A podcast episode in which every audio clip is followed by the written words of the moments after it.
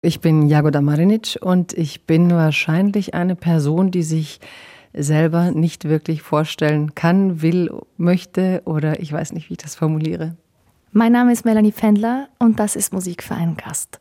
Jagoda Marinic, wir sitzen hier zusammen in Heidelberg, knapp eine Woche vor der Erstausstrahlung dieser Sendung. Es ist der Montag, der 3. Juli und es ist der Tag nach dem Internationalen Literaturfestival hier in Heidelberg das Sie dieses Jahr zum ersten Mal geleitet haben. Also da hätten wir schon eine Funktion, Sie vorstellen können. Sie haben mir heute Morgen geschrieben, als wir uns äh, verabreden wollten für dieses Gespräch, ich werde der müdeste Interviewgast sein überhaupt. Mögen Sie kurz sagen, wie es Ihnen geht? Nein, mir, geht es sehr gut. Ich bin erfüllt. Ich hatte fünf Tage Lesungen mit 30 großartigen Autorinnen. Ich bin selber Autorin, wenn ich das so sagen kann, Kolumnistin, mache einen Podcast und ich habe so viele wunderbare Begegnungen, aber kaum geschlafen. Also ich bin dann so aufgeregt und aufgedreht über all die Menschen, dass ich, glaube ich, durchschnittlich zwei Stunden schlief und ich fürchte, so fühle ich mich, aber glücklich. Ich persönlich habe Sie tatsächlich über Ihren Podcast kennengelernt, den Sie jetzt gerade angesprochen haben. Und zwar heißt er Freiheit Deluxe. Ist ein Podcast des Hessischen Rundfunks und des Börsenvereins des Deutschen Buchhandels. Und Sie sprechen da alle zwei Wochen mit Gästen. Sie sagen das immer so schön zu Beginn der Folge. Menschen, die Debatten anregen, die Debatten sortieren und die Sie inspirieren mit ihrem Schaffen. Und Sie sprechen mit diesen Menschen über die Freiheit. Und ich würde gerne zu Beginn darüber mit Ihnen sprechen. Was ist für Sie ein gutes Gespräch und woran erkennen Sie das?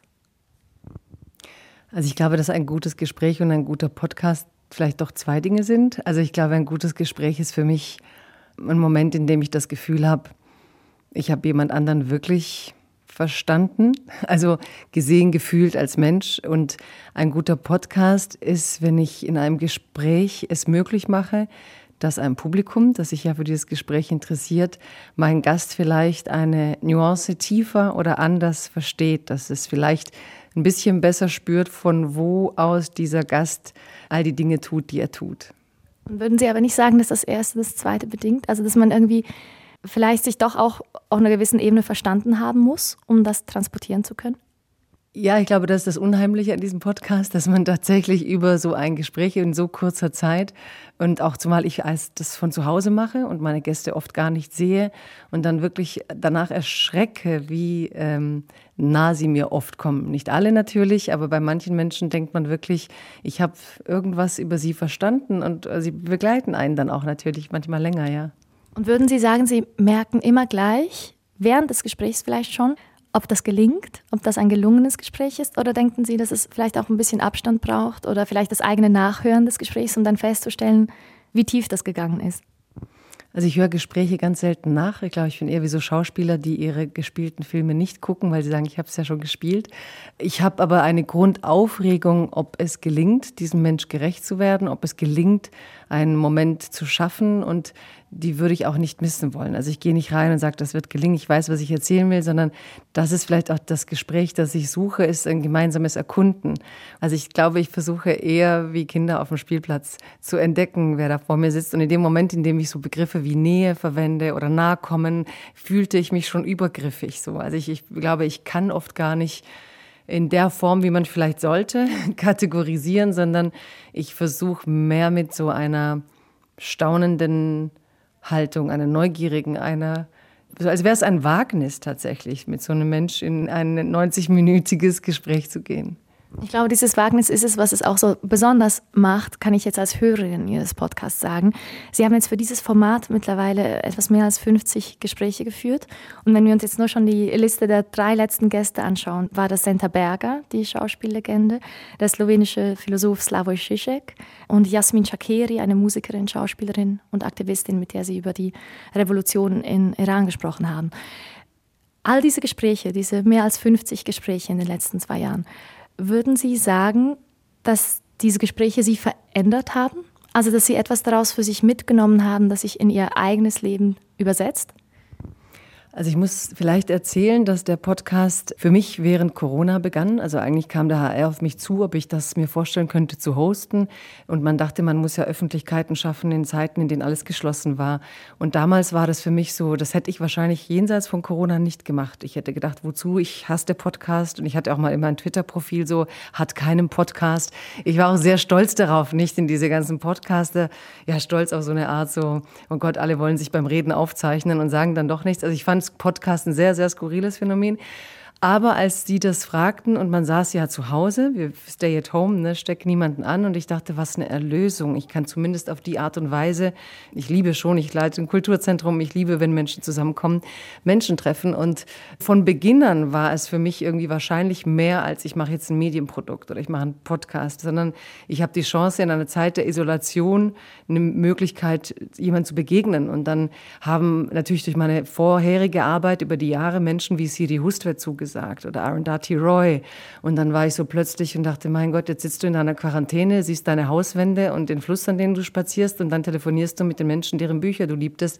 Also dieser Podcast hat mich unglaublich verändert, zumal ich null Bedürfnis vorher gehabt hätte, irgendetwas von dem, was ich denke, in dieser Form mit der Welt zu teilen.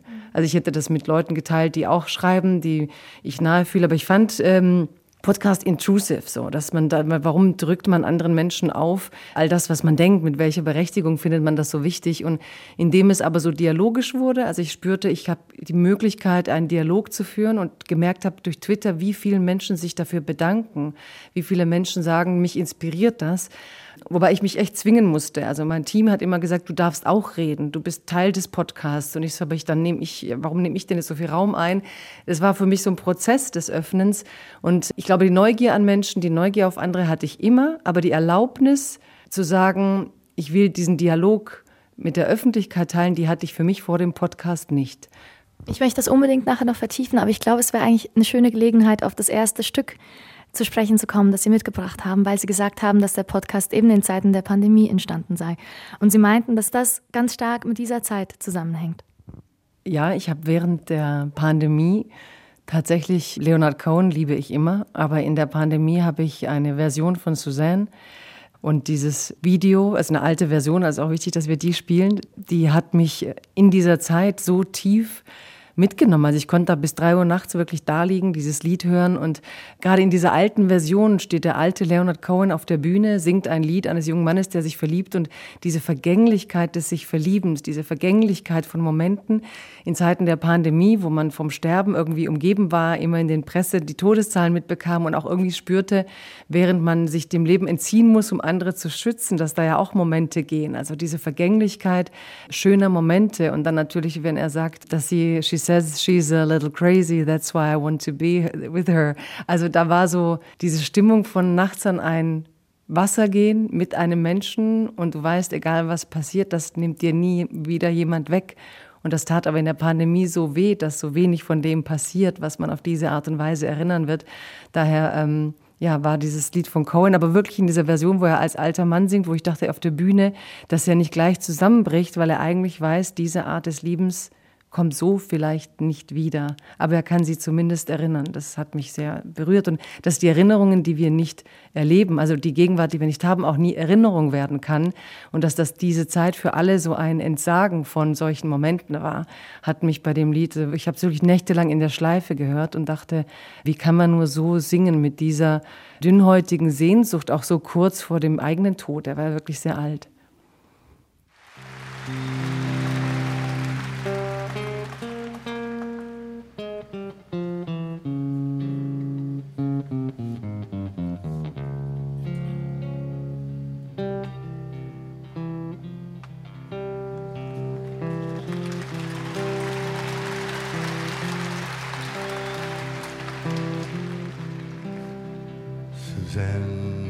You down to her place near the river. You can hear the boats go by. You can spend the night beside her, and you know she's half crazy. That's why you wanna be there. And she feeds you tea and oranges that come all the way from China. And just when you mean to tell her You have no love to give her. She gets you on her wavelength. She lets the river answer. You've always been her lover. And you want to travel with her. You want to travel blind, and you know she will find you, for you've touched her perfect body with your mind.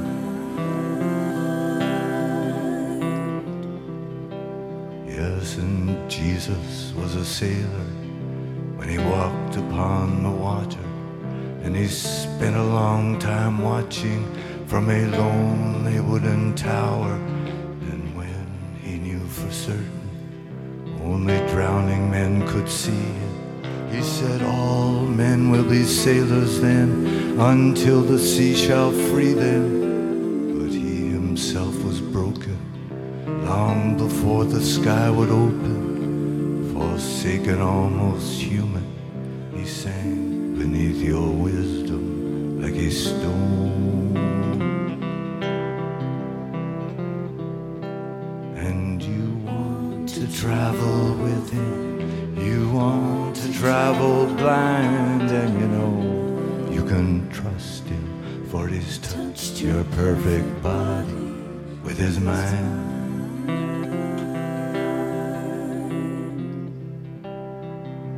Suzanne takes your hand.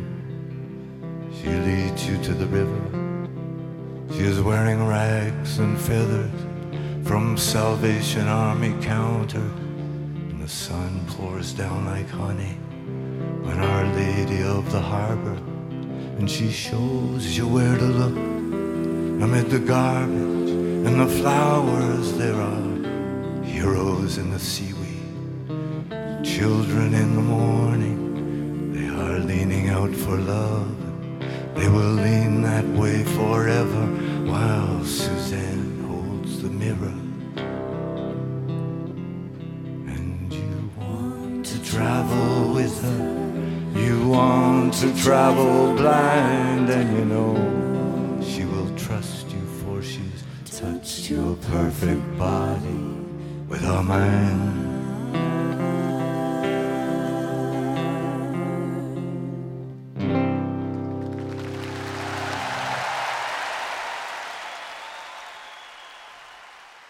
Leonard Cohen mit Suzanne 2008 aufgenommen in London. Und Sie haben ja eben gemeint, genau diese Version war Ihnen sehr wichtig, weil man eben diese Zerbrechlichkeit so stark heraushört. Ja, weil es ist wie so Schichten, ne? wie so Gestein. Also dieses Lied, wenn man ein junger Mann ist, ist eins, es ist ein Begehren, es ist ein Verlieben, vielleicht eine romantische Künstlerliebe, aber das dann im Alter so zu erinnern, es ähm, ist noch eine Wehmut, ist, da ist auch ein Sterben in dem Begehren und das dann so abzurufen. Also es hat mich, ich wollte auch dieses Video immer sehen dann dabei und wirklich ja, natürlich auch sein Gesicht in dieser teilweise Statik, in der die Töne rauskommen, fast als hätte er den Mund offen und nichts bewegt sich und es kommt die Musik aus ihm raus. Es gibt eine Zeile, also es gibt also in diesem Lied sowieso nur starke Zeilen und starke Bilder, aber eine, die mir jetzt hängen geblieben ist, uh, She gets you on her wavelength. Also sie, Suzanne, kommt mit dir auf dieselbe Wellenlänge oder trifft dich auf deiner Wellenlänge. Im Zusammenhang mit dem, was wir vorhin besprochen haben, mit einem guten Gespräch. Erkennen Sie das darin auch wieder? Dass man versucht, sich auf einer Wellenlänge zu finden oder finden Sie ein Gespräch dann interessant, wenn man das vielleicht nicht ist und es auch zu einer Reibung kommt dadurch? Ja, ich finde das alles interessant. Also Widerspruch, Streit, aber natürlich dieses Lied ist ja letztlich wahrscheinlich die große Utopie des Heimkommens, des Ankommens, dass jemand anderes wirklich weiß und dass alles, wie man ist, einfach, dass das ist stimmt, dass es passt, dass es nicht gekürzt, verbessert, beschnitten werden muss. Es ist einfach. Und die Ruhe, mit der es singt, ist so, ich es brauche nicht mehr, hier ist alles da. Wir haben vorhin über Freiheit Deluxe gesprochen, Ihrem Podcast, mit dem Sie, glaube ich, das darf man, denke ich, schon sagen, auch noch einem größeren Publikum bekannt worden sind oder einem anderen Publikum auch als vorher. Die Freiheit.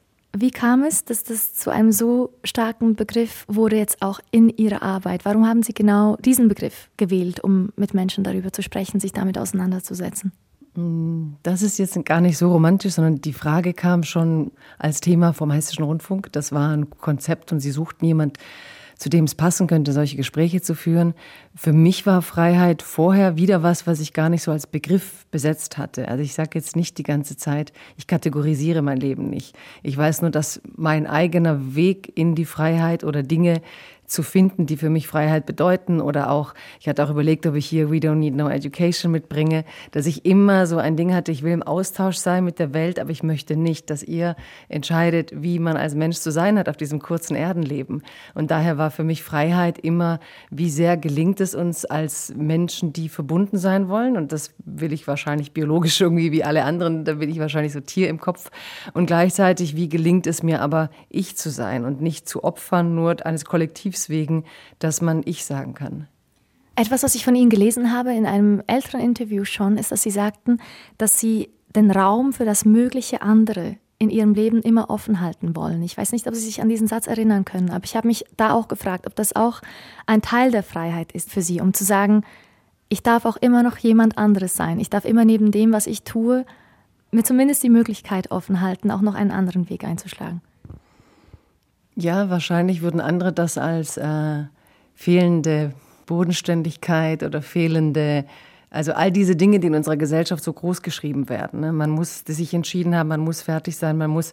Das Schönste, was ein Dozent je zu mir gesagt hat im Studium noch war, dass es so interessant war, wenn ich in seinen Seminaren war, weil ich so unfertig war. Also ich war nicht irgendwie 23 und ich wusste, das muss ich werden, sondern es war immer ein Aushandeln und wahrscheinlich hänge ich da auch dran. Also ich glaube, dass ich inzwischen natürlich eine andere Person bin und mehr weiß, was ich sein könnte, aber gleichzeitig die Unmöglichkeit, also wenn mich jetzt festgelegt würde, so wenn ich für immer jetzt das machen müsste, für mich ist die Metamorphose im besten Sinn das Entpuppen, das Verpuppen, das Wandeln. Also ich ersticke schon schnell in Gleichförmigkeit und Routine und dieses Bedürfnis, diese Zeit, die so kurz ist, irgendwie so zu fühlen, dass nicht im Sinne von Fear of Missing Out und was man heute immer, doch, ich habe einen Lebenshunger in dem Sinn, dass ich sage, es geht in die Tiefe natürlich, ich kann das auch meditierend kriegen, aber diese sinnliche Lust, etwas von dieser Welt zu erfahren, so wie er das gerade beschrieben hat mit diesen Flussmomenten. Mhm dass Sie das angesprochen haben, wie sich das verändert hat oder wie Sie das auch empfunden haben als junge Frau, als Studentin. Ähm, das lässt mich an etwas denken. In einem der letzten Gespräche oder das letzte Gespräch, das ich geführt habe für Musik für einen Gast, das war mit Nadia Schnetzler. Das ist eine Expertin für kreative und für kollektive Prozesse. Und ich habe ihr die Frage gestellt, wie gut sie darin sei, frei zu sein. Und sie meinte, sie sei im Laufe ihres Lebens, sie ist etwas älter als sie, sie ist 50, und sie meinte, sie sei immer besser geworden. Also, dass sie bei sich selber jetzt in den letzten Jahren beobachtet, dass sie freier sei, als sie es zum Beispiel mit 20 gewesen wäre. Und wie ist es bei Ihnen? Würden Sie sagen, die heutige Jagoda Marinic mit Mitte 40, ist die freier als die 20-jährige Jagoda? Ich weiß es nicht, weil die auch so besser oder schlechter werden nicht so meine Kategorien sind. Ich, da bin ich wieder anders werden. Ich glaube, dass ich am Anfang meines Studiums und als ich so jung war, in anderen Dingen freier war als heute. Und umgekehrt bin ich heute in manchen Dingen freier als früher. Ich glaube nicht, dass es eine klare Evolution gibt. Also ich glaube, dass man eine Übermut hat, wenn man jung ist, selbst wenn man unsicher ist, dass man sich Dinge zutraut und dass das eine unglaubliche Freiheit ist. Die Freiheit, nicht zu wissen, wie andere sind, die Freiheit, Erfahrungen zu machen, die Freiheit, die Schablonen nicht zu haben. Ich war besser im nicht wissen, was kommt, wie jeder junge Mensch. Also ich war besser im, in diese Erwartungshaltung zur Welt zu haben. Das, was ich vorhin betont habe, heute muss ich mir das mehr erkämpfen, so zurückzugehen in ich weiß nicht, was passiert, nur weil ich es schon mal erlebt habe oder weil ich glaube, ähnliches schon mal erlebt zu haben. Also wieder in so einen Zustand der Neugier zu kommen. Deswegen weiß ich nicht, ob ich freier war. Ich denke immer heute, ich war unglaublich frei, dass ich mit 21 dachte, ich will doch nicht Lehrerin werden, ich will Bücher schreiben. Ich war nach dem Studium in Kroatien und schrieb meine Geschichten und ich war dann ein Jahr unterwegs und sechs Monate irgendwie quasi allein und habe meinen Roman geschrieben und ich weiß noch, wie andere Schriftsteller meinten, wie hältst du das denn aus? Und wieso denn? Ich habe doch meine Geschichten und meine Sachen im Kopf. Also diese Freiheit, auch nicht Teil von etwas sein zu müssen. Ich würde sagen, dass ich heute mehr Bedürfnis habe, irgendwo Sowas wie ein Festival hätte ich vor 20 Jahren nicht geleitet. Ist es jetzt Freiheit oder Unfreiheit? Also ich habe die Freiheit, das heute zu leiten. Ich habe die Freiheit, da Menschen vorzustellen. Früher hatte ich aber die Freiheit, nichts davon zu brauchen. Also ich glaube, dass Freiheiten sich dauernd verschieben und zirkeln. Und ich glaube ohnehin, dass wir nur in sehr wenigen Momenten so eine völlige Freiheit überhaupt kurz fühlen, wo der Körper sich öffnet oder wo man wirklich merkt, da fällt alles ab und in einem gewissen Moment die Freiheit, einfach ich zu sein, ohne in unseren ganzen Max Frisch hat das ja so wunderbar beschrieben in Stiller. Ne? Es gibt eine Szene, da rennt er durch Genua und sucht so einen schwarzen Stofffetzen. Und wie suchen wir eigentlich so einen Moment, in dem wir eigentlich nur sind, ohne auszuhandeln, zu überlegen, an irgendwen zu denken, den wir lieben, liebten oder lieben werden. Und nicht meditativ, also nicht so, ich bin jetzt Buddha und will Zen, sondern einfach, weil ich auf die Straße gehe und es ist da. Und ähm, ich weiß es nicht. Ich finde es auch ein zu großes Wort. Die Freiheit an sich. Ja. Also ich finde, deswegen lote ich sie ja so gern aus. Also weil es so groß ist und weil wir es als Gesellschaft so banal belegt haben. Also ich finde es einfach furchtbar, dass sowas wie diese Tempolimit-Debatten und dieses, also wie unsere Diskurse so verengt sind und in diesen Polarismen sich bewegen. Und dann sollen wir entscheiden, wer dort ist, ist frei, wer dort ist, ist unfrei. Und das wollte ich schon in dem Podcast so sagen und zu merken, wie unterschiedlich Menschen Freiheit lesen und wie wenige Menschen eigentlich über innere Freiheit nachdenken. Wo ich mich immer frage, ist das Innere jetzt inzwischen in unserer Gesellschaft so unbedeutend geworden oder gibt es eigentlich noch den Bedarf des Innenlebens, für den man eine Freiheit beanspruchen kann? Also ich hatte jetzt eigentlich ganz stark an diese innere Freiheit gedacht. Also wie sie sich halt auch als junge Frau oder auch jetzt gefühlt haben, wenn wir vielleicht über ihren Weg als Autorin sprechen an dieser Stelle. Sie haben jetzt ihren ersten Roman erwähnt. Sie wurden mit 21 entdeckt von Surkamp. Allein dieser Einstieg ist, glaube ich, ein sehr einzigartiger. Und dann haben sie mit 23 das Verlagsprogramm eröffnet, gemeinsam mit dem Nobelpreisträger Mario Vargas Llosa. Und da habe ich mich gefragt, als ich das gelesen habe, wie sie sich da gefühlt haben in dem Moment. Weil eigentlich ist ja das, wo man davon ausgehen könnte, dass jeder junge Mensch das schreiben möchte. Wenn man das jetzt einfach so hört, dann ist das natürlich der große Traum, der in Erfüllung geht. Gleichzeitig frage ich mich, wie viel Druck auch da lastet auf einen in dem Moment, wenn man weiß, da werden mir jetzt gerade all diese Türen geöffnet. Und jetzt muss ich durchgehen. Haben Sie da eine innere Freiheit gespürt in dem Moment oder war eher das Gegenteil der Fall, dass es ein Gewicht war, das auf ihn gelastet hat? Gute Frage. Also ich habe dieses, ähm, ich glaube, Sie, Sie, Sie haben gerade gesagt, das geträumt hat. Ich habe ja die Freiheit gehabt, das nicht mal zu träumen. Ich habe einfach geschrieben. Ich habe nicht überlegt, findet mich ein Verlag. Ich habe auch nirgends was eingeschickt. Ich wurde wirklich entdeckt. Ich glaube, meine Freiheit bestand damals darin, also mein Lektor hat mir dann zu Beginn ähm, Sazie dans le Metro geschenkt. Und er hat gesagt, du bist irgendwie wie sie. Also weil ich war dann plötzlich da unter Autoren, aber ich war wie so ein wie so ein französisches Mädchen aus der Banlieue, das so dachte, was sollen all die klugen Männer hier um mich rum? Und habe das auch sehr witzig gefunden. Und, und ich war auch frei frech auf eine Art, die ich heute, das meinte ich mit, wie frei war ich. Ich weiß, dass Surkamp dann meinte, ja, wollen wir es ins normale Programm nehmen oder Regenbogen, da sind irgendwie die ganz exklusiven Titel. Nämlich, ich kannte das ja alles gar nicht. Ne? Ich bin dann in den Buchhandlungen, habe mir die Regenbogenbücher angeguckt und dann habe ich wirklich, also ganz einfach nur gesagt, ja, nee, also wenn ich jetzt schon ein Buch mit euch mache, was ich ja gar nicht wollte, die hatten den Traum, ich brauchte das damals nicht. Und dann habe ich gesagt, also wenn ich jetzt schon ein Buch wollte, ich wusste nicht mal, dass es Hardcover, will ich so ein hartes. Also es war für mich eine rein ästhetische Sache, dass ich in die Buchhandlung bin und dachte, wenn da morgen, also, ne, also es war überhaupt nicht mein Traum. Ich dachte, ich werde, wenn, dann Autorinnen sind 60. Es war ja nicht so wie heute, dass alle bei Twitter Bücher hatten, sondern es waren Leute, die waren alt und aus einer anderen Zeit. Es war nicht so viel Jugendkultur im Literaturbetrieb, wenn man ehrlich ist, wie heute. Und deswegen war ich so, ich bin da irgend so ein rein verlorenes, rein verlaufenes Wesen und ähm, da bin ich so. Und ich habe dann den Druck später gespürt, mehr so, ja, vielleicht auch durch den Neid derer, die sehr gezielt versucht haben, ihre Karrieren zu bauen. Und es hat mich dann irritiert, dass man dann plötzlich von anderen anders betrachtet wird. Und das fand ich dann komisch, dass andere plötzlich anders auf einen blicken und dass ich auch nicht mehr die Freiheit hatte, es für mich zu tun. Ich habe nachts geschrieben, es waren meine Geschichten, es war meine Welt, es war auch egal, ob es gut oder schlecht war. Also mir nicht, aber ich brauchte es nicht von anderen. Und Teil von so einem Betrieb zu werden, das mochte ich eigentlich nicht. Und dann habe ich auch nach dem zweiten Buch wirklich eine lange Pause eingelegt und dann mir auch wieder die Freiheit genommen zu sagen, die wollten und ich gesagt, ich will jetzt kein Buch. Ja, aber jetzt haben sie wir sie gerade aufgebaut und mit Vargas Llosa eröffnet und die Freiheit hatte ich schon zu sagen, ich will es aber nicht. Ich bin dann nach Kroatien, habe meine Sachen gemacht und habe dann aber gemerkt, dass ich auch nichts anderes will. Also, dass ich jetzt diese Tür, die aufgegangen war in ja, das Innenleben und Worte und so zur Arbeit zu haben, nicht geschlossen sehen wollte. Ich möchte da kurz gern einhaken bei der Entdeckung, weil das ja doch sehr außergewöhnlich ist, äh, wie Sie das jetzt gerade formuliert haben, dass Sie ja selbst eigentlich nicht an einen Verlag gelangt sind mit dem Wunsch, das bin ich, das ist mein Buch oder das soll mein Buch werden. Mögen Sie das kurz erzählen, wie das passiert ist, dieser Entdeckungsmoment? Ja, aber die, nee, nee, also da nehme ich mir jetzt die Freiheit. Also ich verstehe, dass Sie es wissen wollen, aber es war so, das war so besonders und ich glaube für mein Leben so einschneidend, dass ich das eigentlich so nie erzähle. Weil, weil auch das manchmal banalisieren sich die Dinge so durch das Gesagte. Also das hat ja in meinem Leben eine ganz andere, ich hätte mich nie bei einem Verlag beworben, ich hätte das alles nie gemacht. Ich wollte Lehrerin werden und ich meine, meine Eltern waren Arbeiter und ich dachte, ich muss etwas werden, was andere verstehen, ne? eine Berufsbezeichnung, die irgendwas ist, was für andere was Solides bedeutet und das dann in, mit 21 und ich hatte auch mit Surkamp am Anfang große Probleme, weil ich sie eigentlich abgestoßen habe, so den Verlag. Und auch unfreundlich war, weil ich dachte, was wollen die eigentlich von mir? Die, die Geschichte als solche erzähle ich nicht, nee. Müssen Sie auch überhaupt nicht. Vielleicht, wenn ich nachfragen darf, wenn Sie jetzt auch meinten, eben, das war ein Moment, der Ihrem Leben tatsächlich auch eine Form von Wende gegeben hat.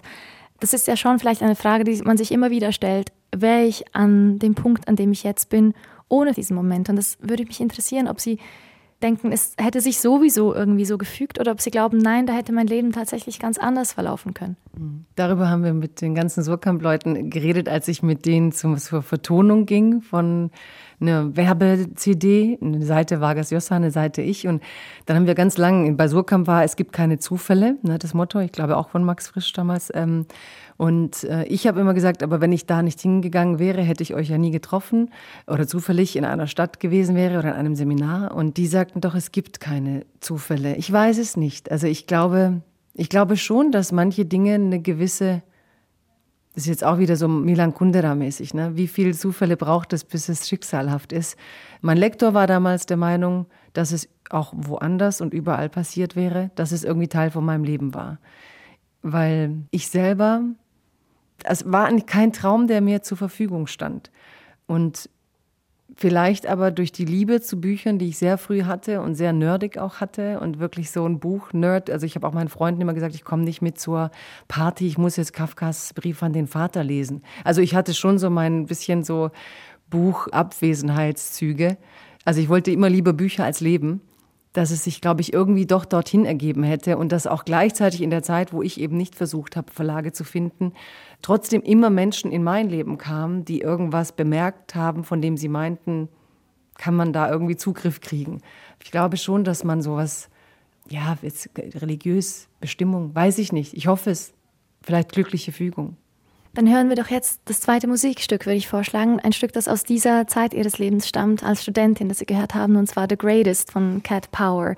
Da gibt es auch eine sehr eindrückliche Zeile, und zwar, es beginnt schon mit dem Satz, uh, Once I wanted to be the greatest. Und dann etwas später im Stück heißt es, Once I wanted to be the greatest, two fists of solid rock with brains that could explain any feeling. Also ich wollte die Größte sein, mit Fäusten aus festen Felsen und einem Gehirn, das jedes Gefühl zu erklären weiß.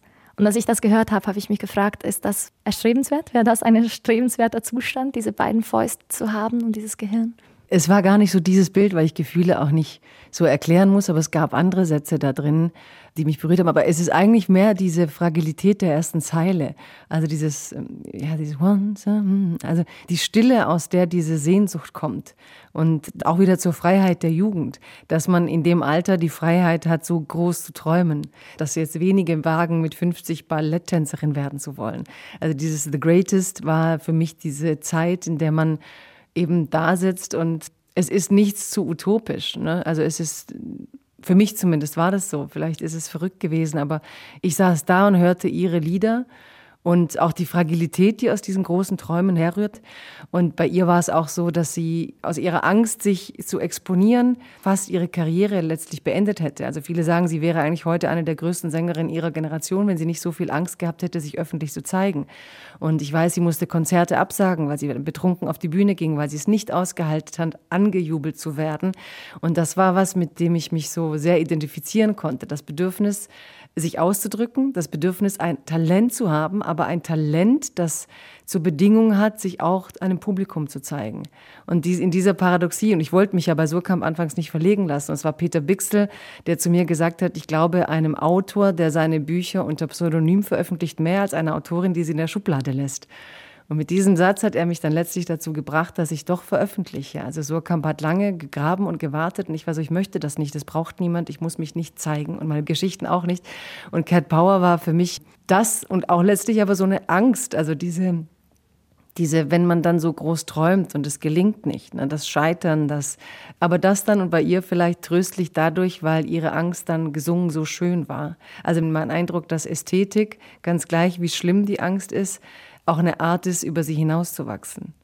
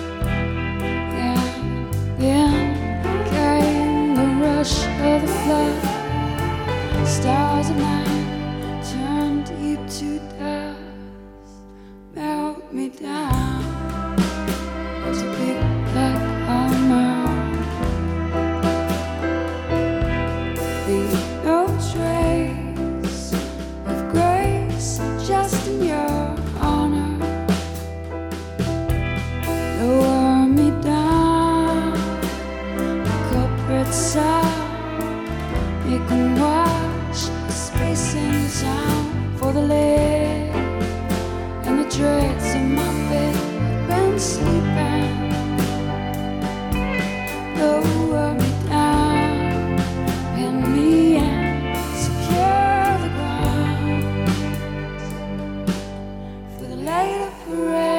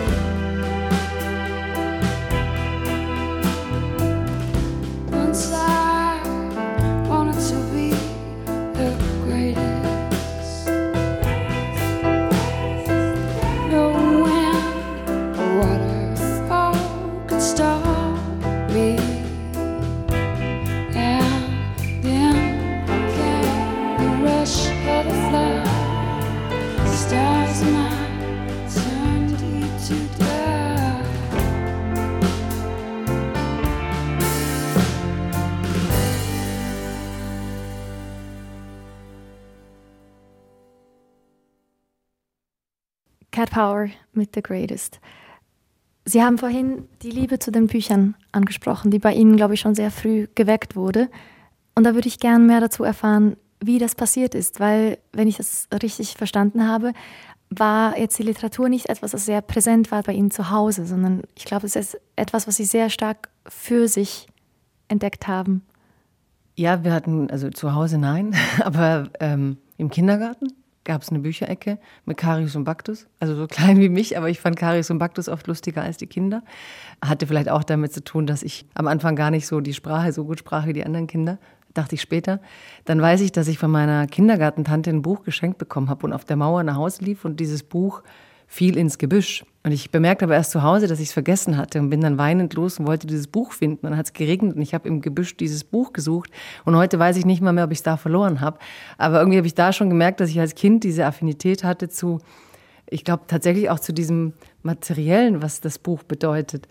Ich konnte dann auch lesen, bevor ich in die Schule kam. Und Lesen war für mich von Anfang an, ich glaube, dieser Vorgang, dass man Buchstaben hat und daraus etwas im Kopf passieren kann, das hat mich schon ohne es zu wissen, glaube ich, einfach so eingenommen, was dieser Kopf da letztlich zu leisten in der Lage ist.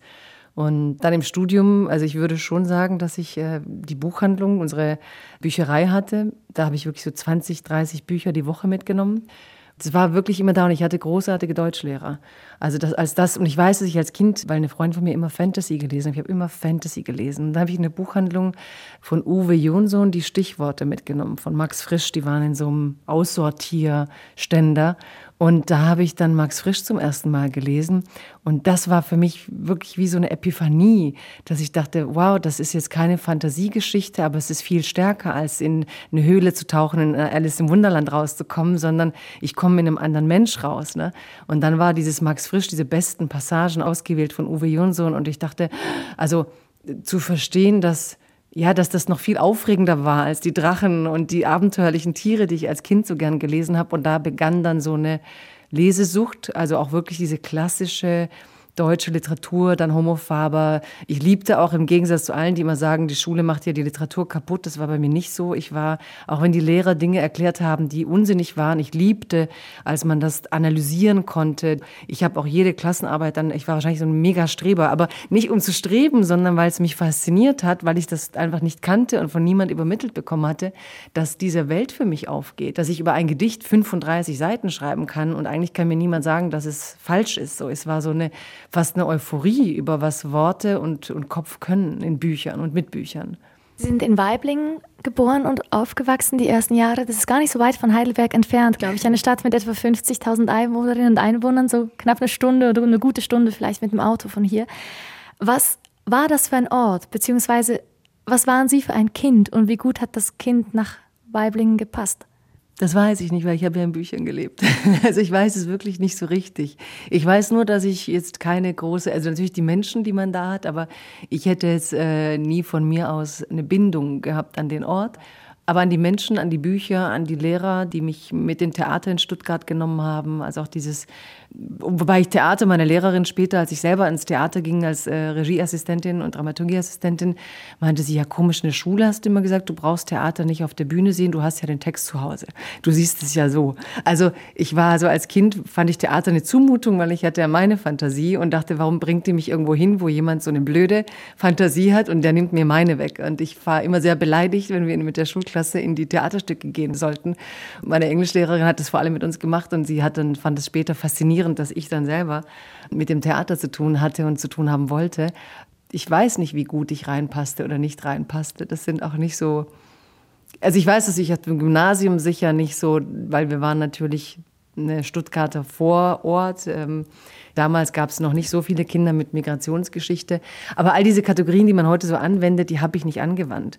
Und es war mir wirklich auch egal. Also ich weiß, dass ich das Meer mochte, meiner Sommer. Also ich hatte große Sehnsucht immer nach den Sommermonaten in Kroatien mit dieser Schönheit der Landschaft, dieser Kraft der Steine, des Lichts und des Wassers. Das hat mir schon immer gefehlt, schon als Kind. Ich mochte das.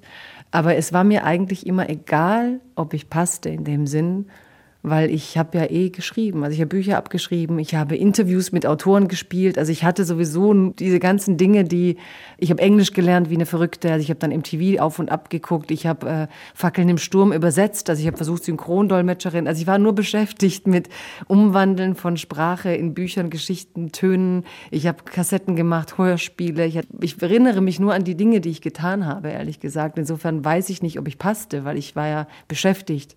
Also eine riesengroße innere Welt auch irgendwie. Aber sie hatten, glaube ich, trotzdem dann noch irgendwann das Bedürfnis, raus in die Welt zu gehen. Also sie haben in Kanada gelebt, sie haben in den USA gelebt. Oder woher kam das? War das nicht auch die Idee, ich möchte sehen, wie ich funktioniere, wenn ich an einem anderen Ort bin? Oder was hat Sie dazu gebracht, Ihren Lebensmittelpunkt für eine gewisse Zeit zu verschieben? Sie haben vorhin angesprochen, dass Sie auch in Kroatien gelebt haben, in Split, glaube ich, und in Zagreb für eine Weile. Wie kam das?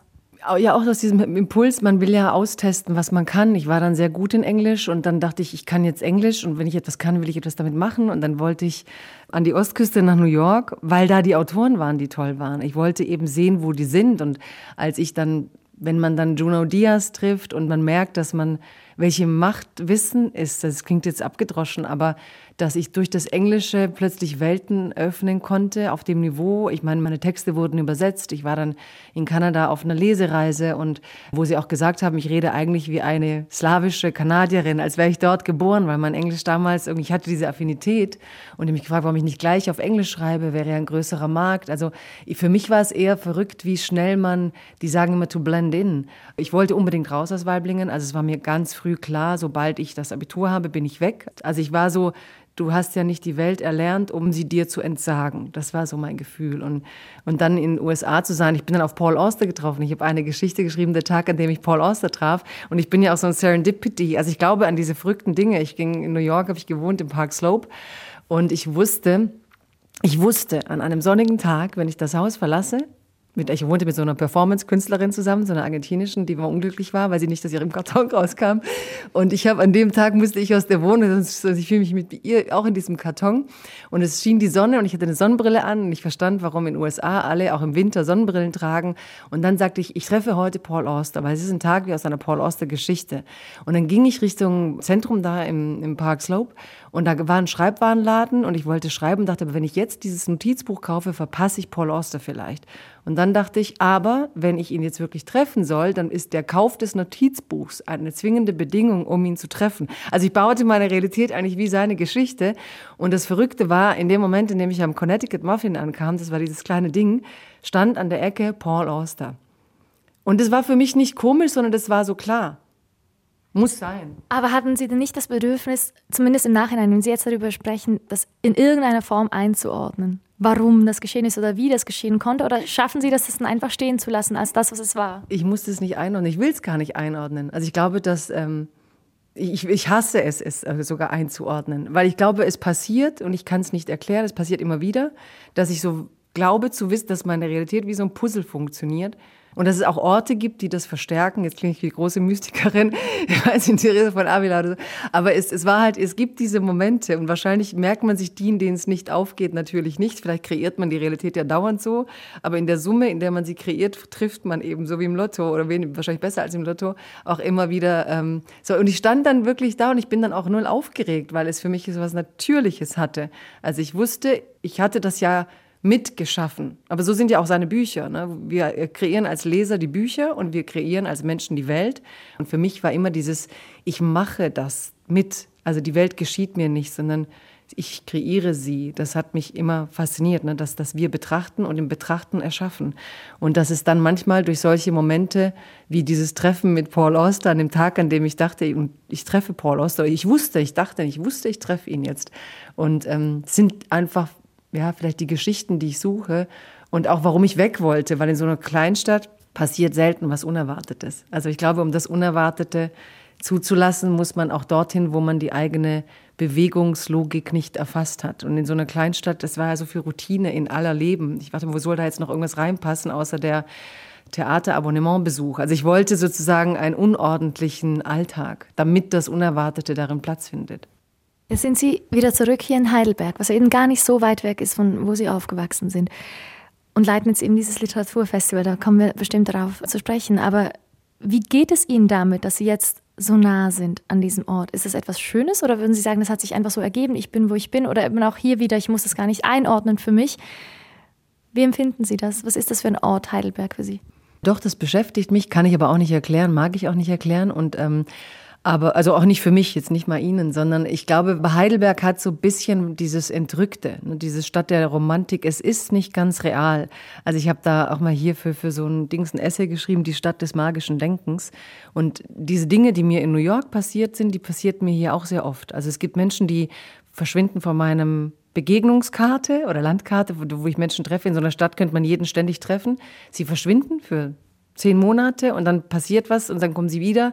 Heidelberg hat diesen Funken Unreales und ich weiß nicht, wie es mir, ich weiß mit allem, was ich mache, nicht, wie es mir geht, weil ich finde Tätigkeit an sich etwas Absurdes, weil es eigentlich die Abwesenheit von Zeit für Gedanken ist. Aber irgendwas muss ich ja tun, sonst vergeistige ich. Insofern weiß ich mit allem, was ich tue, ich gehe das über das Sinnliche, wenn es mir, also bei diesem Festival ist es einfach so eine sinnliche Freude, wenn ich die Autoren sehe, wenn ich die Freude sehe, wenn ich sehe, dass Literatur ankommt und ich gehe dann letztlich danach, weil, weil für irgendeine Tätigkeit im Leben muss ich mich ja entscheiden, ohne in der Ohnmacht zu bleiben. Also ich glaube, dass sozusagen die reine Betrachtung des Lebens für mich auch zu wenig wäre. Sie haben ja vorhin das Mitgestalten angesprochen. Was ich interessant finde, die Rhein-Neckar-Zeitung, das ist die Tageszeitung hier in Heidelberg, hat über Sie geschrieben, dass Sie Heidelberg verändert hätten. Und zwar in ihrer Funktion als Leiterin des Zentrums, wo wir jetzt gerade auch sitzen für dieses Gespräch, das interkulturelle Zentrum, das Sie über mehr als zehn Jahre jetzt geleitet und aufgebaut haben. Jetzt haben Sie die Leitung abgegeben, eben weil Sie sich, glaube ich, auch stärker um das Festival kümmern.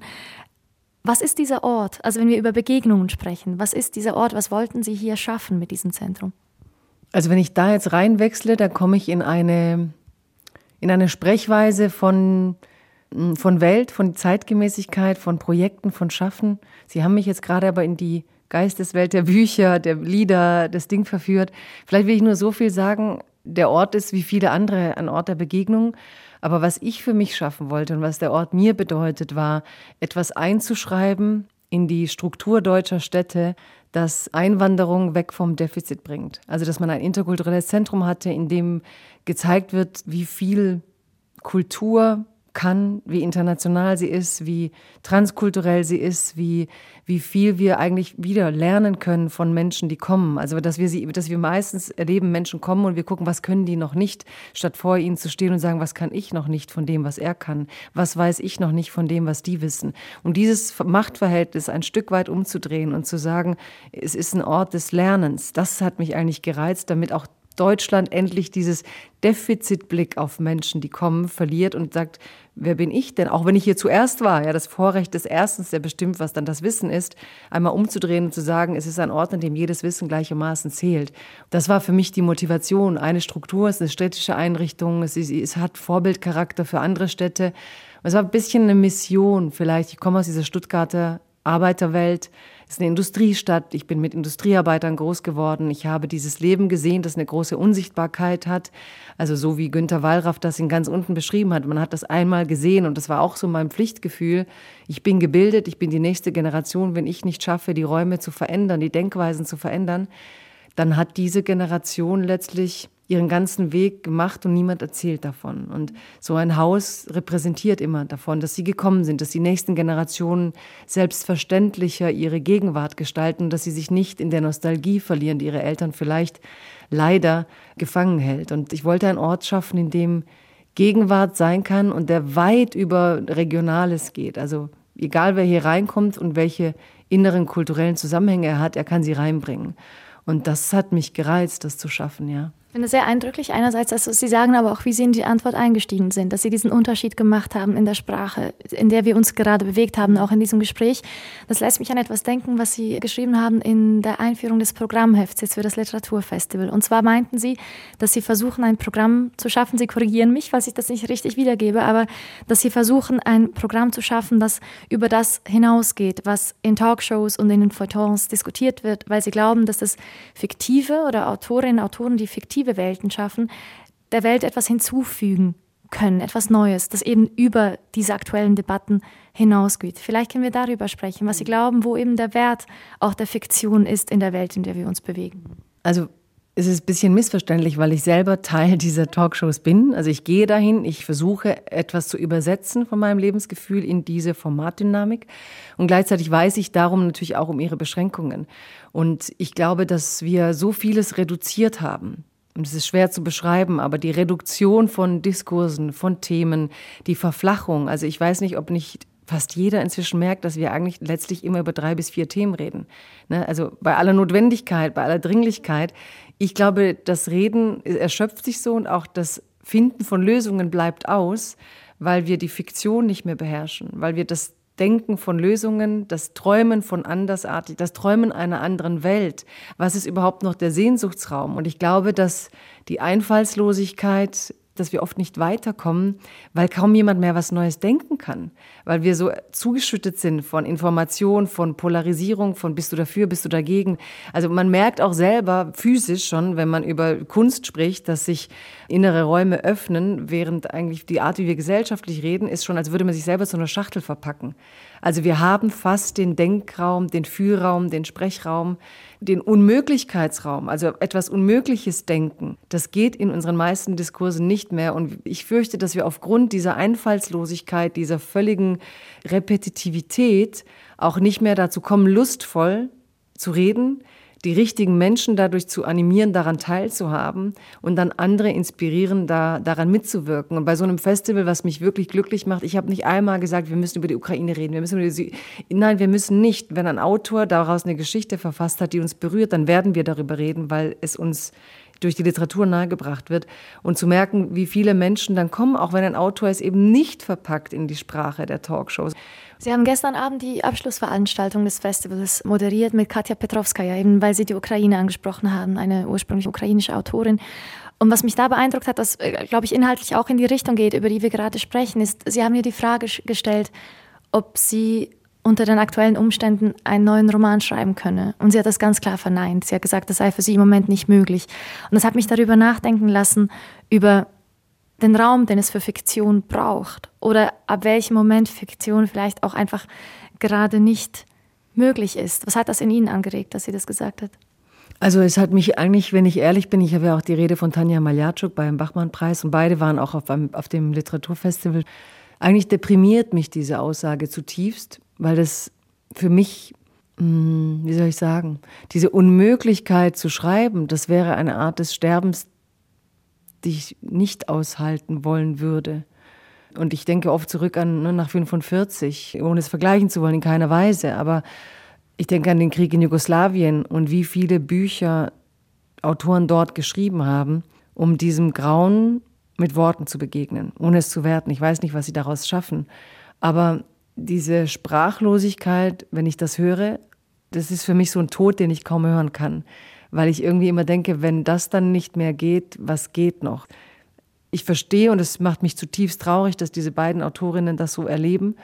Und ich hoffe, dass es sich irgendwie anders hinbewegt. Und ich hoffe aber auch, dass das keine allgemeine Wahrheit ist, weil die Welt wird grausam bleiben. Und ich fände es furchtbar, wenn in der Konsequenz die Kunst, ich meine, die Menschen haben in den Höhlen gemalt.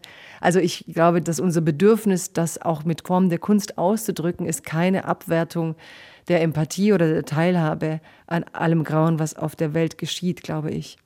Ich möchte gern zu einem Stück überleiten. Wenn ich Sie richtig verstanden habe, gibt es eines in Ihrer Auswahl, das für diese Sehnsucht steht oder mit der zusammenhängt, die Sehnsucht nach Fiktion, und zwar aus dem Film Volver. Oder vielleicht lasse ich Sie übersetzen, warum Sie dieses ausgesucht haben. Es ist tatsächlich der Titelsong des Films von Pedro Almodóvar, gesungen von Estrella Morente, einer bekannten Flamenco-Sängerin aus Andalusien. Warum hat es dieses Lied auf diese Auswahl geschafft, die Ihnen ja, glaube ich, ziemlich schwer gefallen ist, äh, sich zu beschränken auf diese Stücke? Ich versuche es mal, also sehr schwierig, weil Volver, das war ein Film, in dem bin ich, glaube ich, fünf, sechs Mal nacheinander gegangen, einfach ob der Art, wie er die Farben einspielt. Und das war auch so, dass ihm die Realität nicht reichte, ne? dieses Überbordende, dieses der Welt hinzufügende. Und was ja auch so ein Schmerz ist, dass die Realität nicht reicht. Also die Kunst ist eine Erlösung, aber sie ist ja auch ein Eingeständnis, dass es, ich will etwas hinzufügen. Und als ich dieses Lied, das ist einfach also ein fantast, also unglaublicher Moment, als ähm, ich liebe diese Figur auch, die Penelope Cruz da spielt. Ich glaube, sie bringt ihren Mann um und, und muss ihn dann in ein Kühlfach packen und dann sitzt sie so da mit diesem weit entfernten Blick. Ich habe auch mal selber Flamenco tanzen gelernt und dann kommt so dieses, dann geht dieses Klatschen so los und dann kommt dieser und Flamenco ohnehin. Ne? Es ist wie ganz weit entlegene Töne und man weiß eigentlich nicht, ob der Sänger sie rausgibt oder ob er sie reinholt aus der Welt. Und dann dieses lange Volver, also diese, diese langen Vokale zu ziehen und dann que es un soplo la vida, ne? dass alles so ein Hauch ist, also dass wir alle diese Kürze des Lebens, diese Vergänglichkeit von allem, diese, egal wie intensiv, wie schnell es ist, es ist ein Heimkommen, aber es ist auch ein ständiges Verlieren des Lebens. Und in diesem Lied ist es aber nur diese teilweise manche Worte, manche Sätze in ihrer Musikalität, aber es ist vor allem diese, diese Stimme der Frau, die so weit trägt. Man, man stellt sich mal Andalusien vor oder, oder La Mancha und dann diese Natur und diese auch vielleicht Einsamkeit, die Sehnsucht erzeugen kann. Und das hat für mich kein Lied je so gefasst wie dieses, gepaart mit diesen Bildern von Almodovar, gepaart mit Penelope. Es ist zwar eine andere Sängerin, aber für mich sagen es dann tatsächlich Penelope. Und auch der Schmerz, dieser ganze Film geht ja auch ums Sterben. Sie gehen dauernd an den Friedhof. Sie erinnert mich auch an die kroatischen Friedhöfe, wie die Frauen da hingehen und dauernd diese Steingräber putzen und ihren Toten nachweinen und diese Notwendigkeit letztlich von, also wissen zu müssen, dass der Tod allgegenwärtig ist, wenn ich das Leben spüren will. Also, dass ich diese Verletzlichkeit zulassen muss, um es wirklich zu leben. Dass ich dann eben diesen Hauch, dass wir halt so nichts sind. Dass wir über all unsere Machtkraft, alles, was die Menschen so tun, um sich darüber hinwegzutauschen, dass wir eigentlich, dass es halt morgen so alles vorbei sein kann. Ein Mensch, den man liebt, ein, das Leben, das man liebt, das alles, was man liebt. Und Volver hat ja trotzdem was von Zurückkommen zu tun. Also zwischen Sehnsucht, aber nach etwas völlig Ungreifbarem. Also das, was auch der Fado kann oder was der Sevdah kann aus Bosnien, was viele auch bedrückend finden und unerträglich, was ich aber erlösend finde, dass man irgendwas auf diesem Erdenleben halt nicht bekommen kann.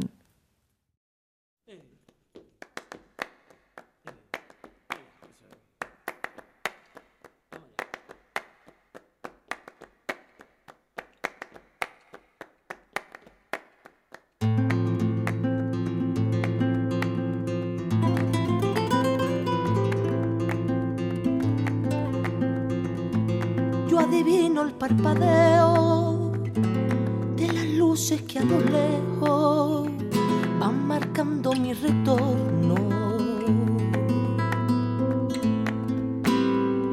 Son las mismas que alumbraron con su pálido reflejo juntas horas de dolor. Y aunque no quise el regreso, se vuelve al primer amor. La vieja calle donde le codijo, tuya es su vida, tuyo es su querer. Bajo el volón, mirar de las estrellas que con indiferencia hoy me ven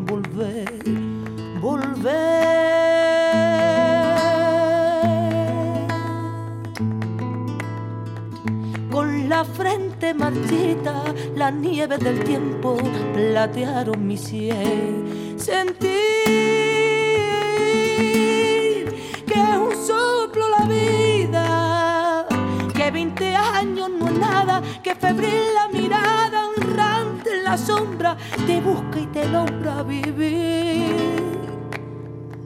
con el alma aferrada a un dulce recuerdo que lloro otra vez.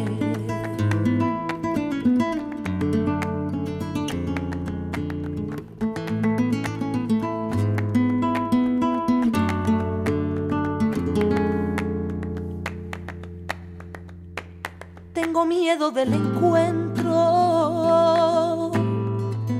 con el pasado que vuelve a enfrentarse con mi vida.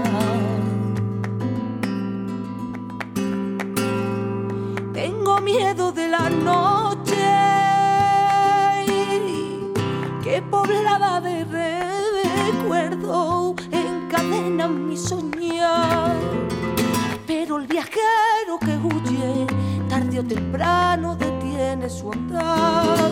Y aunque el olvido que todo lo destruye haya matado mi vieja ilusión, guardo escondida y una esperanza humilde que es toda la fortuna de mi corazón. Volver.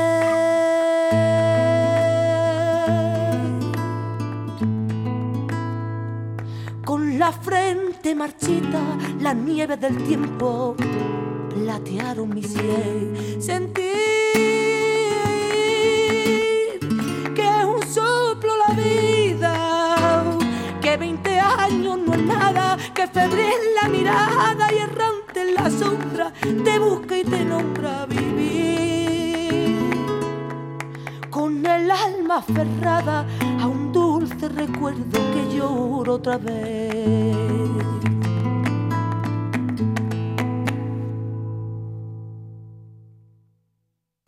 Volver aus dem gleichnamigen Film, hier gesungen von Estrella Morente. Und Sie haben vorhin Jagoda Marinic, diese Figur angesprochen, Penelope Cruz. Ich möchte gerne in diese Richtung mit Ihnen weitergehen, aber vielleicht kurz eine Klammer zur Musik. Wir sind eben hier bei Musik für einen Gast. Und ich möchte Ihnen gerne ganz grundsätzlich die Frage stellen, welche Rolle die Musik in ihrem Leben spielt. Weil ein anderes Format, das Sie moderieren, neben den vielen Dingen, die Sie tun in Ihrem Leben, ist das Buch meines Lebens. Das ist auf Arte eine Gesprächsserie, wo Sie eben mit Menschen über Bücher sprechen, die ihr Leben verändert, beeinflusst haben. Und ich habe mich gefragt, ob das mit der Musik für Sie ähnlich ist, ob es Lieder gibt, Musikstücke gibt, von denen Sie sagen würden, dass sie die Musik Ihres Lebens sind, dass sie sie verändert haben in irgendeiner Form. Also so, solange Sie jetzt nicht erwarten, dass ich es auf fünf runterbreche, dann, dann ja.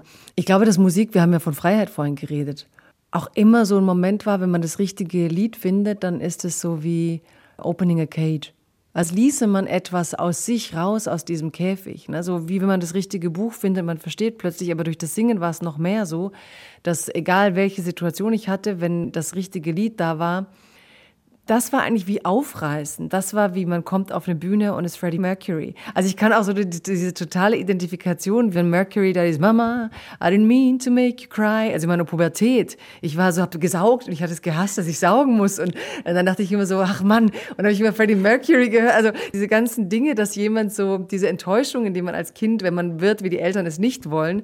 Und interessanterweise war es bei mir ja, dass ich dann künstlerische Ambitionen hatte, was niemand wollte. Und diese Enttäuschung, dass man etwas ist, was andere nicht wollen. Und dann sagt es jemand und singt es jemand, der es noch viel radikaler durchmacht. Und ich glaube, das kann für mich in dieser Intensität nur Musik. Und ich höre dann auch so 100, also ich darf niemand mit mir in einem Raum sein, aber ich höre dann irgendwie 100 Tage, 700 Mal das gleiche Lied. Also ich kann mich dann auch nicht satt hören und dann höre ich es auch nie wieder. Und ich habe auch selber nicht begriffen, wie wichtig mir Musik ist, bis es einen Moment in meinem Leben gab, wo ich dann tatsächlich fünf Jahre keine hören konnte. Also wo ich einfach gemerkt habe, ich will kein Echo von Musik in mir. Also, dass ich gemerkt habe, wie wichtig es mir war, weil ich irgendwann gemerkt habe, ich will es nicht mehr haben. Wie haben Sie das gespürt? Also, wie hat sich dieses Echo angefühlt, dass Sie gemerkt haben, ich kann das gerade nicht mehr? Ich habe es einfach nicht ertragen, das, was Musik mit, mit mir macht. So. Und habe es dann völlig abgeschnitten. Wann haben Sie gemerkt, jetzt geht es wieder? Oder wie haben Sie den Zugang zur Musik wieder gefunden, wenn Sie sagen, dass es über mehrere Jahre gedauert hat? Als ich auf ein Konzert bin und gemerkt habe, ich muss jetzt nicht weg hier. Und dann habe ich versucht, zu Hause wieder Musik zu hören und dann war es irgendwie, aber wirklich ganz Stück für Stück so, dass ich so dachte, weil ich finde wirklich die, ähm, das Gespräch, das das Innenleben mit der Musik führt, einfach vielleicht noch krasser, als was Sie vorhin meinen mit Gesprächen mit Menschen. Also das Musik, ich aber auch, ich bin auch so ein Text, Musik, also beides, also in dieser Kombination macht es mich verrückt, aber auch, ähm, ich glaube, dass die Musik einfach diesen Zugang zu diesem Innenleben hat, der den man vielleicht auch nicht immer erlauben kann. Können Sie jetzt Musik einfach als Begleitmusik hören? Oder hat das immer eine Bedeutung, weil Sie vorhin meinten, eben, es gibt dann diese Momente, wo man das genau richtige Lied findet. Und dann hat es ja schon auch etwas von einem Soundtrack für das eigene Leben, aber Müssen Sie Musik immer aktiv hören, wenn das so ein intensives Erlebnis ist für Sie? Oder kann da auch einfach etwas im Hintergrund, während Sie irgendwie am Kochen sind und Sie merken gar nicht richtig, dass da was läuft? Ich glaube, dann würde ich eine Oper hören, damit die lauter ist als das Kochen. Also ich mag schon, dass Musik nicht so, ich bin jetzt kein Kaufhausgeräusche und dann habe ich lieber gar nichts. Also ich mag es nicht so, mich irgendwie bedudeln zu lassen. Also ich finde, dieses Musik ist halt wie Lesen. Ich koche ja auch nicht beim Lesen. Oder ich mag es, mich auf Dinge einzulassen. Klar gab es früher, wenn man unterwegs ist, Dinge, die nebenher laufen, aber ich fände es auch so eine Verschwendung, wenn ich mich dieser Musik nicht widme. Klar kann ich sie nebenher laufen lassen, mache ich bestimmt auch, aber mich interessiert sie eigentlich mehr, wenn sie auch eine Begegnung ist so. Wir kommen schon langsam zum Ende dieser Sendung und ich möchte gern äh, nochmal darauf zurückkommen. Eben, wir haben vorhin über diese Figur von Penelope Cruz in Volver gesprochen, in diesem großen Film von Pedro Almodóvar. Und wir haben uns entschieden, das haben wir während dieses Stücks besprochen, dass wir die, ihre letzten beiden Musikwünsche zum Ende dieser Sendung spielen, weil die etwas gemeinsam haben. Ich lasse das, glaube ich, am besten Sie erklären, was Sie hören in diesen Stücken, warum Sie sie ausgesucht haben. Ja, danke, dass ich die Freiheit habe, das Format ein bisschen zu variieren. Also ich konnte mich nicht entscheiden, weil wir über auch wichtige Songs geredet haben. ich kann über Musik nicht reden, vor allem nicht aus den jungen Jahren, ohne Alanis Morissette zu erwähnen. Jagged Little Pill, dieses Album, das alle hörten, vielleicht hat es auch alle genervt, aber natürlich kannte ich jedes Lied auswendig. Das waren so die Dinge, die man nachts beim Cruisen im Auto gesungen hat. Und ich habe überlegt, welches Lied von diesem Album könnte jedes aus irgendeinem Grund nehmen. Aber ich habe das genommen, was für mich als junge Frau, ich meine, was war vielleicht 17, 18 damals, wenn man so die ersten Geschichten hatte. Und da war dieses You Ought to Know. Und ich habe gespielt, ob ich aber doch lieber Destiny's Child nehme, weil diese beiden in ihrer völligen Gegensätzlichkeit für mich ganz stark, überhaupt diese Frauenstimmen damals, Gunga Nancy, Just Because It Feels Good, diese kräftigen Sinead O'Connor, ne, diese Frauen-Solistinnen, die da so aufkamen, aber Alanis mit diesem You Ought to Know ist eigentlich ein Rachelied. Da ist eine verlassene Frau und die akzeptiert einfach nicht die Art und Weise, wie dieser Typ geht. Das ist nicht so das Mauerblümchen, das nach Hause geht und sagt, jetzt hat er mich verlassen, ich rufe jetzt meine Freundin an. Sondern sie, also ist auch okay, aber es war für mich immer so erniedrigend, dass man von verlassen werden dann so erniedrigt werden kann. Und sie hat halt so die, die rächende Frau, die ja aus Theaterstücken, aber in die Musik gebracht für mich. Ne? Dieses You Ought to Know war für mich die damalige Vorstufe von Beyoncé's Lemonade, wenn sie mit dieser Peitsche oder durch die Stadt geht und alle Autos in Gelb zertrümmert. Also diesen Mythos der leidenden, sich opfernden Frau zu zerstören. Und dann entwickelt sie diese Rachenfantasien so und sagt auch so krasse Dinge wie Are now you thinking of me when you fuck her? Also, dass sie ihm nicht glaubt, dass er innerlich loskommen kann. Und natürlich kann man das alles pathologisieren und therapieren und was mich aber gar nicht interessiert, sondern mich interessiert, dass Menschen so zünden miteinander und dass es halt nicht in dieser Logik passiert und dass sie es geschafft hat, Lieder zu schreiben, die uns alle, glaube ich, viele Frauen erlöst haben von, ah, jetzt hat er mich verlassen, jetzt weine ich, jetzt rufe ich mal. Es ist halt alles okay, hat jeder auch erlebt, aber bei ihr war es, ich räche mich und ich sage dir, was für ein Arschloch du bist und ich sage dir, dass man so nicht aus einem Leben geht und ich sage dir, dass du es anders machen kannst und ich sage dir, es wird dich verfolgen. Ne? Also sie hat so sozusagen ihm auch klar gemacht ist, es macht auch was mit dir, auch diesen Glauben, dass man nicht einfach geht als Mann und ich bin der Coole. Und dann kam Beyoncé mit dieser Körperlichkeit. Ne, man hatte ja auch in Deutschland eher so Claudia Schiffer, dieses dünn, blond, lang. Und dann kamen plötzlich die 80er Jahre Models, Cindy Crawford als sportliche Frau, Naomi Campbell mit einem muskulösen Körper. Also, dass wir auch da nicht so die dünne Kleiderständerprojektion sein mussten, sondern mit einer Präsenz auftauchten, die eine Zumutung war. Ich mute mich dir zu, I don't give a fuck, so um zu sagen, ich bin da, ist auch mein Raum. Es haben diese ganzen Frauen natürlich Schönheitswagen, kann man alles kritisieren, aber sie hatten auch eine irre Kraft. Und Beyoncé war für mich musikalisch das. Und dann hat sie, kann man auch sagen, sie hat sich verkauft mit ihrer Sexualität, aber sie hat sie sich auch angeeignet bis heute in einer Art zu sagen, ich bin Mutter, dass ich habe Brüste, ich, mein Cover sind die Brüste und ich bin die Mutter. Und also diese Bilder, diese Welt, die Männer so dominieren, sich zurückzuerobern als Künstlerin auch. Und das erste war für mich eben dieses, my body's being bootylicious, baby. Dieses, ich habe Spaß dran und ich zeig's dir. Und ich sag, da kommt auch dieses so, ich hoffe, du kannst ertragen.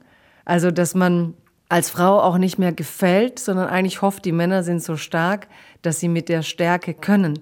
Und ich glaube, Chimamanda Adichie, um zu einer Autorin zurückzukommen, hat dann diese Idee, die Beyoncé mir reinbrachte, dann kulminiert in, als man sie fragte, ja, was sie mit ihrer Stärke, ob sie keine Angst hat, Männer einzuschüchtern. Und dann sagte sie, well, that kind of man would be exactly the kind of man I'd not be interested in. Ja, also, dass wir auch die Freiheit haben, von den eingeschüchterten Männern eben nichts wollen zu müssen. Wenn unsere Stärke als Frau einschüchtert, dann ja, sorry, also dann haben, teilen wir eben nicht dieselben Räume.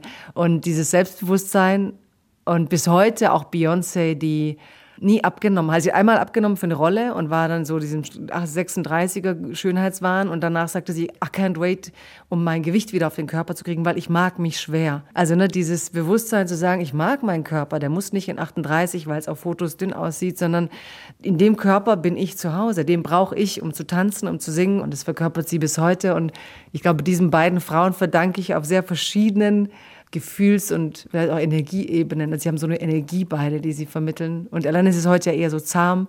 Aber ohne diese beiden Lieder, glaube ich, wäre vieles von dem, was ich heute als selbstverständlich weiblich empfinde und vielleicht sogar krasser als so manch feministische Texte, nicht so lebendig in mir. Ganz herzlichen Dank, Jagoda Marinic, dass Sie sich eingelassen haben auf dieses Gespräch und sich die Zeit genommen haben im Rahmen dieses Festivals hier in Heidelberg. Danke, dass Sie sich eingelassen haben auf all die Dinge, die Sie da herausgefunden haben und auf dieses Gespräch. Und es hat mir wirklich, wirklich viel Freude gemacht. I want you to know that I'm happy for you. I wish nothing but the best for you both. I know the version of me. Is she perverted like me? Would she go down on you in a theater?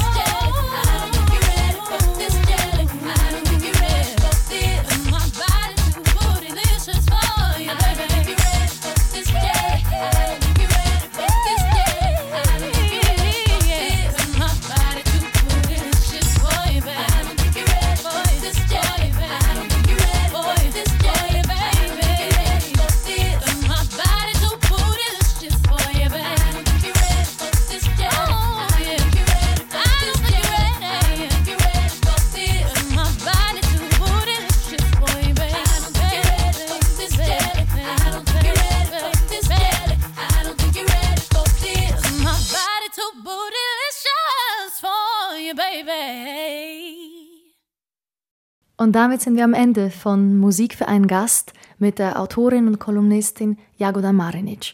Sie hat sich zum Schluss zwei Stücke gewünscht, Bootylicious von Destiny's Child und You Oughta Know von Alanis Morissette. Musik für einen Gast geht jetzt in die Sommerpause. Sie hören hier in den nächsten Wochen Wiederholungen von Gesprächen aus den letzten Monaten und am 3. September geht es dann wieder weiter bei uns. Wenn Sie nicht so lange warten mögen, finden Sie online alle anderen Ausgaben, die Sie vielleicht verpasst haben bis jetzt. Zum Beispiel mit der in der Ukraine geborenen Autorin Tanja Maljarczuk, über die wir in dieser Sendung auch kurz gesprochen haben. Ich bin Melanie Pfändler. Vielen Dank fürs Zuhören.